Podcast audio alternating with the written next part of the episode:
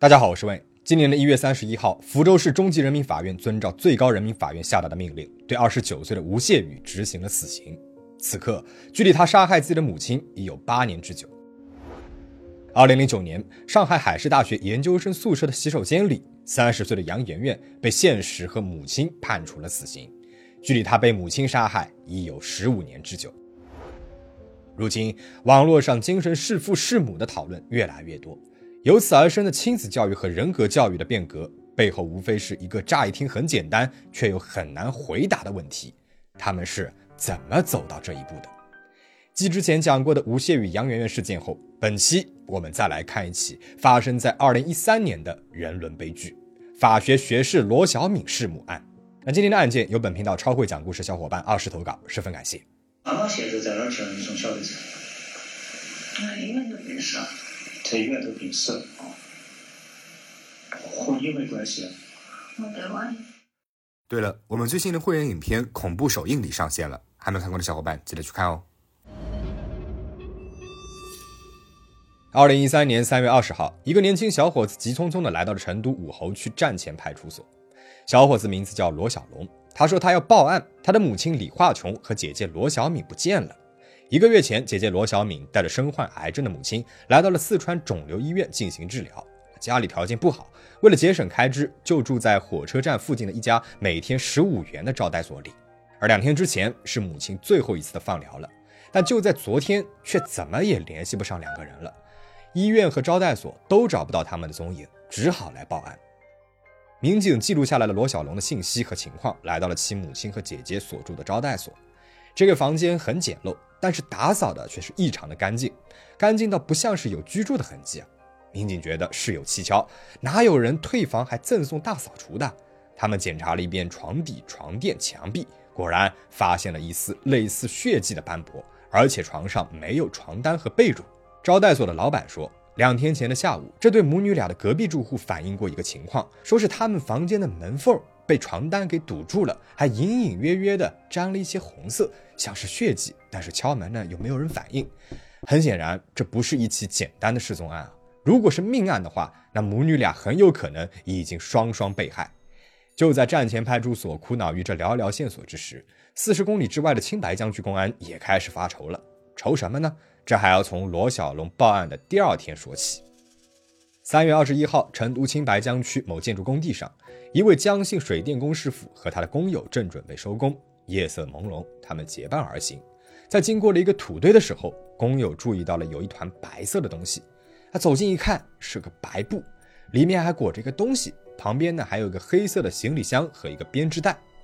江师傅用脚蹬了一下白布，发现里面是软的，而旁边的工友呢也耐不住好奇心啊，把行李箱的拉链给拉开了，江师傅伸手一摸，好像是什么圆圆的东西。仔细一看，是一颗人头，然后就是一股恶臭扑面而来，两个人是被吓得连连后退，并赶忙报了警。警方赶到了现场后，发现行李箱、编织袋、白布这三个东西里面装的是不同大小的身体组织，总共九块。而工地上的血迹不多，不像是命案的第一现场，应该只是抛尸现场。而根据初步鉴定结果，死者是一名女性，年龄在五十岁左右。案发地没有发现任何随身物品和身份证件，青白江区警方只好登录失踪人口系统，试图在其中找到年龄和长相相近的女性。很快，他们也发现了站前派出所发布的最新的两则失踪信息：李化琼和罗小敏。报案时间相近，李化琼的年龄呢也相仿，很有可能就是死者。而且，据建筑工地附近的居民反映啊，曾经看见过一个行为异常的女性在抛尸地出现过，此人很有可能就是罗小敏。随后，青白江区警方联系到了站前派出所，得到了从招待所房间提取到的血液样本，送去和尸体的 DNA 进行了比对。那与此同时，武侯区公安开始全程搜索罗小敏。据弟弟罗小龙交代，姐姐除了医院附近的招待所，还在新都区租了一个房子，但是具体的位置啊，他也不知道，只知道一个大致的范围。而警方根据这个范围逐一排查，还真的就找到了这间房。严格来说，这不算是出租房，而是一间棚屋。房间里面非常简陋，也没有什么生活用品。房东说，罗小敏前几天回来过一次，之后回不回来呢，就不好说了。警方决定原地蹲守，等他露面。从傍晚等到了凌晨，罗小敏终于出现了。她头发凌乱，身上沾满了树叶枯枝，也没有穿鞋子，脚上都是泥沙。当面对警方的质问是否知道母亲在哪儿时，罗小敏的答案呢却是不知道，没见到，不知道她在哪儿，没有见到她，没去过你们说的那个招待所。罗小敏是一问三不知，但监控是非常诚实的。根据招待所的录像显示，三月十九号晚上八点左右，母女俩进入了招待所的房间。凌晨两点左右，罗小敏端着水盆出门，并且在接下来的几个小时内多次拿着拖把、水桶进出房间。罗小敏的弟弟，招待所的老板，也都证实罗小敏是和母亲一起入住招待所的。同时，青白江区公安那边的 DNA 检验结果呢也出来了。招待所里面所提取到的所有血迹都属于死者李化琼，也就是罗小敏的母亲。那警方呢也对罗小敏进行了全身检查，发现她的身上、耳后、臀部、裤脚处都沾有血迹。经过检验，这些血迹也都属于李化琼。而罗小敏始终保持缄默，问就是不晓得、不知道。他的脸上没有悲伤，没有恐惧，没有情绪闪躲或崩溃，反倒像是一个局外人。这不像是一个失去了母亲的女儿的表现，甚至不像是一个刚刚杀害母亲的女儿的表现。难道真的是他杀害了自己的亲生母亲吗？那又是什么仇什么怨呢？据警方了解到，罗小敏是一九八三年生人，出生于四川遂宁农村。妈妈李化琼是个乡村教师，父亲是个工人，还有一个弟弟罗小龙。罗小敏从小的学习成绩啊就非常棒，自尊心呢也很强，不甘落后于人，但是性格啊有些内向，不爱交朋友。家里面的条件虽说不富裕，但是父母苦干几年，供姐弟俩上学呢还是不成问题的。然而就在罗小敏上中学的时候，父亲在工地上发生了意外，虽然是保住了性命，但是从此就瘫痪在床了。这以后，家里面的主要劳动力就变成了两个孩子的母亲李化琼。她一边赚钱，一边伺候着瘫痪的丈夫，照顾着这两个孩子。罗小敏呢也很懂事啊，她知道帮母亲分担，会做一些家务，然后照顾弟弟，而学习成绩呢更是没有落下。二零零三年，罗小敏以射洪县中考状元的优异成绩考入了遂宁市一家重点中学，成绩优异的她成为了全家的希望，出人头地指日可待。但是以罗家的家庭情况，给不了女儿太多的经济和教育支撑。所以，为了让他安心备战高考，就让他高中三年都寄宿在了舅舅家。舅舅的名字叫李化明，是一名国家公职人员，生活条件比较不错。罗小敏从小到大，舅舅都对他非常的照顾和疼爱。高三毕业的那一年，罗小敏也不负众望，考上了西南石油大学的法学专业。除去贫困生贷款，舅舅李化明支付了这四年以来的所有费用。因此，比起父母。舅舅是这个家里面罗小敏唯一也是最敬重、信任、依赖的人。他经常和同学说的话就是：“我舅舅会帮我找一个好工作的。”甚至在某种程度上，舅舅就是他的底气。上了大学后，除了舅舅的资助、助学贷款，再加上自己的努力、勤工俭学，罗小敏的校园生活呢还算顺利啊，也交过一个男朋友。不过两个人在毕业后呢就分手了，各奔前程。男孩选择了在绵阳的一家学校当体育老师，而罗小敏呢则一个人去到了六百多公里外的甘肃天水，在那里的中石油销售分公司任职，年薪近十万元。期间他会时不时的寄钱回去给父亲看病，帮家里面还债，给弟弟交学费。长相不错，学历不低，年薪可观。如果就这么一直发展下去的话，罗小敏的人生是不会差到哪里去的。但是工作了几年后，他突然辞职了，给家里面人的理由呢，也略显敷衍。按照他的说法，就是那边环境不好，气候不好，呃，这生活方面啥子都不习惯，要回四川的。针对罗小敏辞职这点上，有很多不同的报道，有些呢是这么说的。罗小敏的领导看他年纪轻又长得不错，在一次商业酒局上潜规则了他，事后还威逼利诱他不准说出去，承诺会升职加薪，但是从未兑现，反倒是变本加厉的骚扰和纠缠。后来该领导的妻子撞破了这件事儿，大闹了一场。罗小敏在单位待不下去了，就辞职回了家，但是觉得不光彩，所以瞒着家人。还有消息说她被上司拍了不雅照，在公司传播到待不下去了。不过，四川电视台的专题节目、警察的采访和罗小敏的早期供述都没有说到这个作为潜在导火索的事件。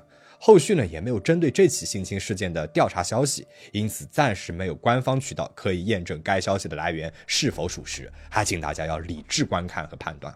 但是可以想象的是，这样一个学习好、心气高、家里还有经济负担、好不容易考出去的贫困大学生，不到万不得已，大概率不会辞掉这个待遇还算不错的工作的。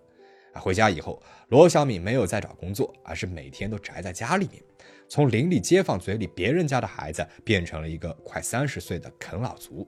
父母的不理解、唠叨、埋怨，让他无法忍受。一个人跑去了成都，说是要找一个更好的工作，再找一个条件好的男朋友。他到了成都之后，租下了新都区那个棚屋作为落脚点，也就是警方蹲点找他的那个地方。找了一段时间工作，碰了几次壁后，罗小敏还是决定要考研，开始了打零工、读书的两点一线生活。屋子破，日子苦，但他只当这是人生再次启程前的中转站。二零一二年年底，在棚屋苦读、进入冲刺阶段的罗小敏，突然接到了家里面的电话，母亲生病了，乳腺癌，弟弟呢要工作，父亲呢也要有人照顾，他只好搁置了考研计划，接母亲来到了成都，在四川省肿瘤医院接受治疗。啊，为了节省费用，母女俩就住在一天十五块钱、房间只有五平米的招待所中，吃饭什么的就在楼道里解决。工作几年，罗小敏也攒了几万块钱的，但是基本上呢都用来补贴家里和给母亲治病了。二零一三年三月份，经过几个月的治疗，母亲李化琼的病情基本是稳定了，只剩下一次放疗了。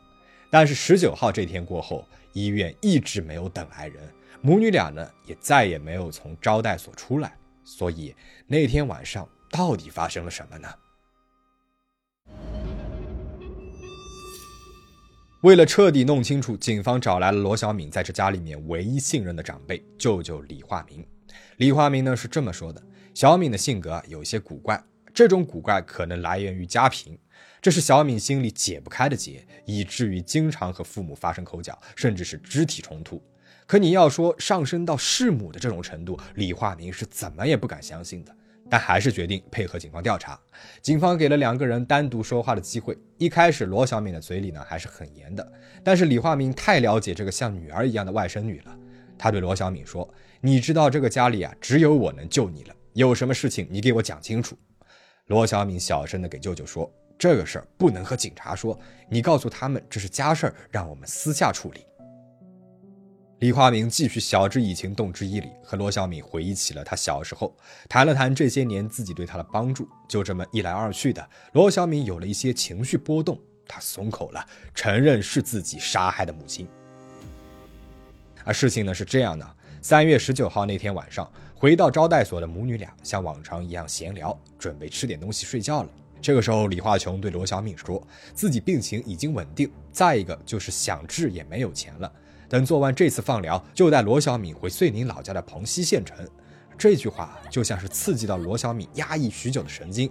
好不容易从遂宁考到了成都，他想要的是继续考研，然后要留在成都找工作，怎么也不会回去的。但是母亲不理解罗小敏，从他辞职的那一刻开始就很不理解。好不容易考出来的，好不容易找到的工作，结果因为一句不适应就给辞了。埋怨、责备、发泄的声音盖过了理智。母女俩是吵红了眼。他正好在学水果，然后有争执嘛，就就发生了冲突。他手一捂，这些可能就把他妈划倒了。争执当中，第一刀划伤了母亲，而第二刀刺中了母亲的脖子。等罗小明反应过来，母亲已经不挣扎了，倒在了地上，血流不止。他急忙扯下了床单，掩盖住了门缝，防止血流出去。没有想到，正巧被隔壁的住户给看到了。几个小时之后，他用菜刀、水果刀这些工具将母亲分成了九块，打包完了身体组织之后，对现场进行了清理，然后避开监控区域，把身体从招待所后门给运了出去。因此，监控当中才没有拍到他离开的画面。接着，罗小敏又叫来了辆出租车，因为巷子太窄进不去，他又叫来辆三轮车，把尸体给运了出去，搬到了出租车上，去了他在的那个新都区的棚屋里。思来想去之后，他觉得还是要把身体给处理掉。于是呢，又来到了四十公里外的青白江区的建筑工地。为了迷惑警方，期间还故意绕道近八十公里。在讲述这些的时候，罗小敏没有半点的情绪波动。虽然他嘴里说自己当时还是有些害怕的，脸上呢却只有满不在乎和时不时的微笑。警方带罗小敏去了抛尸现场，他依然平静自在，全程微笑，给警方讲解抛尸的细节。说到母亲躯干的时候。他还用略带笑意的声音，用四川话说了一句：“你看他好肥哟。”最后非常奇怪的，直到他的躯干部会说的：“哎呀，他好肥哟。”之后的整个审讯过程，罗小明呢也是一直不明原因的发笑翻供。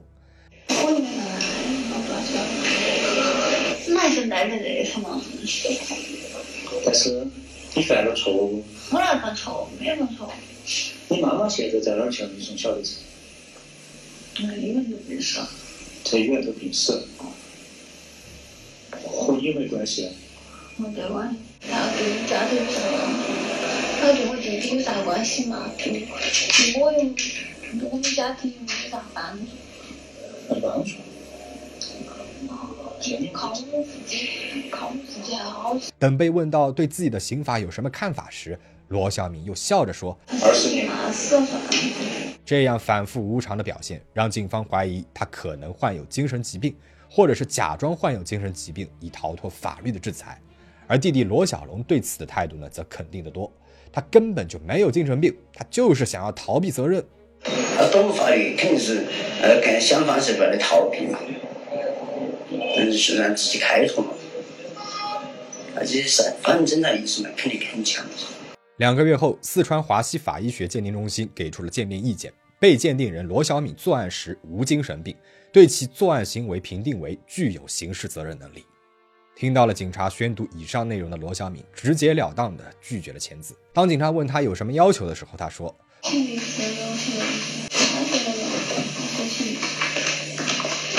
一边是被残忍杀害的姐姐，一边是亲如女儿的外甥女。”李化明从确认罗小敏罪行的那一刻起，就一直崩溃着。他告诉警方，自己对罗小敏已经是仁至义尽了，这辈子不会再见她，只求警方替自己问罗小敏一个问题。而听到这个问题的罗小敏没有作声，笑了一笑。你舅舅和你弟弟要求我在这问你一句话，同样的一句话：你为啥子要把你母亲睡成那么多？这个是他们最不能忍受。二零一四年三月份，罗小敏被四川省中级人民法院判处死刑，剥夺政治权利终身。罗小敏不服上诉，而五个月之后，二审呢还是死刑，缓期两年执行。二零一六年，由于在狱中表现良好，接受改造，认真学习，四川省监狱管理局批准了监狱针对罗小敏的减刑建议书，送至四川高级人民法院审理，于二零一七年减为了无期徒刑。罗小敏至今仍在监狱服刑。无论是灭亲还是灭己，功能极端失调的亲子关系似乎都会以人伦底线的破裂作为结局。网络上对这起事件的评价呢有很多不同的声音，比如有人觉得罗小敏和杨媛媛一样，母亲应该负全责；有人觉得穷和思想教育匮乏才是原罪；还有人觉得罗小敏辞职的真实原因才是导致她过气的真凶。还有人觉得，其实这个家里面的每个人啊都是辛苦的：壮年瘫痪的父亲，劳苦半生最终患癌的母亲，承担生活和双亲负担的姐弟，尤其是姐姐。当社会关系、家庭关系、自身矛盾这些东西同时在一个人身上做加减法，又不给他一个宣泄的出口和解题的答案时，从里到外的崩溃也就不是那么难以理解了。但是，这就能够成为他这么做的理由了吗？因为公开的资料有限，我们没有看到具体的母亲如何逼他的细节。比起我们之前讲过的《窒息的爱》里面被母亲高压控制，将母亲视为怪兽，最终将母亲分尸的童生熙，从现有的资料当中，我们似乎看不到罗小敏对母亲的这种恨意为什么会那么的强烈。我们只能够看到，他突然辞职后，母亲对他不满，不断抱怨和唠叨。他自己搬出去住到了棚屋里面考研，日子过得十分的压抑。后续的采访里也能够看出，家里一直以来的贫穷让心气颇高的他嫌弃这个家。母亲还生病拖累他，还想把他带回老家去。多年的压抑就突然爆发了，让他做出了这样的事情来。每个杀人犯都有自己内在的逻辑。这是旁观者无法窥见、不能轻易共情的，也无法用三言两语就能够分析清楚的。那今天的节目到这边呢就结束了，保持警惕，保持安全，我们下期再见。